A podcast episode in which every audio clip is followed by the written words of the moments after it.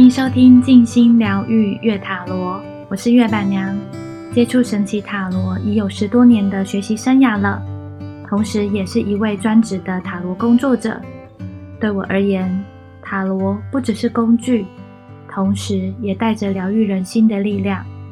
希望在这个频道中，能带给听众轻松且愉快的空中时光。欢迎收听静心疗愈月塔罗，我是月板娘。呃，知道很多人对于占卜的时效性或者是准确度有一些疑问，所以板娘想要制作这一集来让听众们可以更了解准确度或是时效性有几个方向可以来看。第一个呢是问题本身是只有你一个人的呢，还是还有其他因素？例如说你和他人之间的感情运势。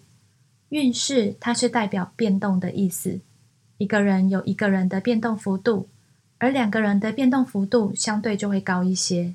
毕竟人的想法通常会随着当下的心情或者是状态而改变嘛。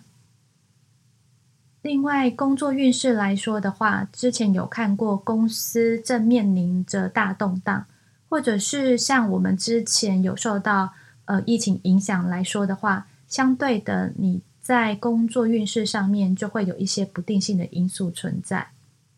嗯，个性或者是生活模式也会影响准确度或者是时效性哟。比如说，呃，个性保守的人跟喜欢挑战的人相比，相对的变化度就会少一些了。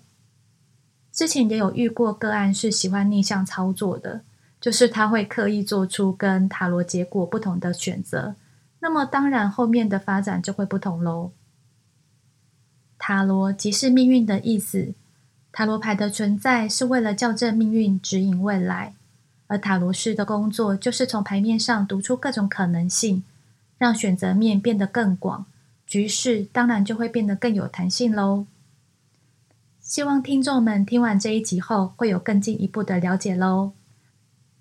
那么我们就来顺势做一个本周运势的小占卜吧，请大家呃默念问题三遍，就是五月十五号到五月二十一号的整体运势如何？我想知道五月十五号到五月二十一号的整体运势如何？再一次哦。我想知道五月十五号到五月二十一号的整体运势如何。默念完之后，有三张选牌，A、B、C 三个选项，你们选好了吗？来不及的话，可以先按暂停哦。那么我就来公布选 A 的朋友们。选 A 的朋友们，嗯，看起来事情有一些耽搁或者是延迟。心里面看起来有一些焦虑感，建议呃在可以努力的范畴内思考要如何去努力或者是调整的部分，未雨绸缪也是需要的。如果嗯这件事情是需要时间来等待的话，那么我们就静静的等候，不太适合太主动去做任何的可能性会比较好。另外。本周也要注意饮食的部分，冷的食物要稍微留意一下，不然会造成肠胃的不适。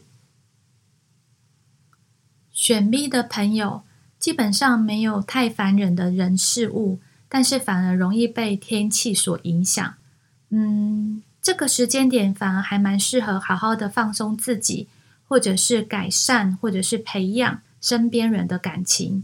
如果之前有因为口气不佳造成别人的不适，在这个时候可以好好的道歉，或者是让关系变得更好哟。另外，买东西的时候可能要留意一下，会有买贵或者是买错的可能。购物的时候记得手脚不要太快哟。再来是选 C 的朋友，嗯，这周我觉得是还蛮适合正视自己的感觉。如果说有一直有在意的人事物，不如在这个时候好好的去面对跟处理，才不会造成内心的疙瘩，或者是造成彼此双方之间的尴尬。另外，有变胖的可能，可能要稍微留意一下你的饮食或者是酒精类的摄取哟。祝大家本周都有一个平安愉快的一天。好的，那这一集呢，就在本周的运势中完美画下句点。期待大家的下次相见。早安，午安，晚安，我们空中见。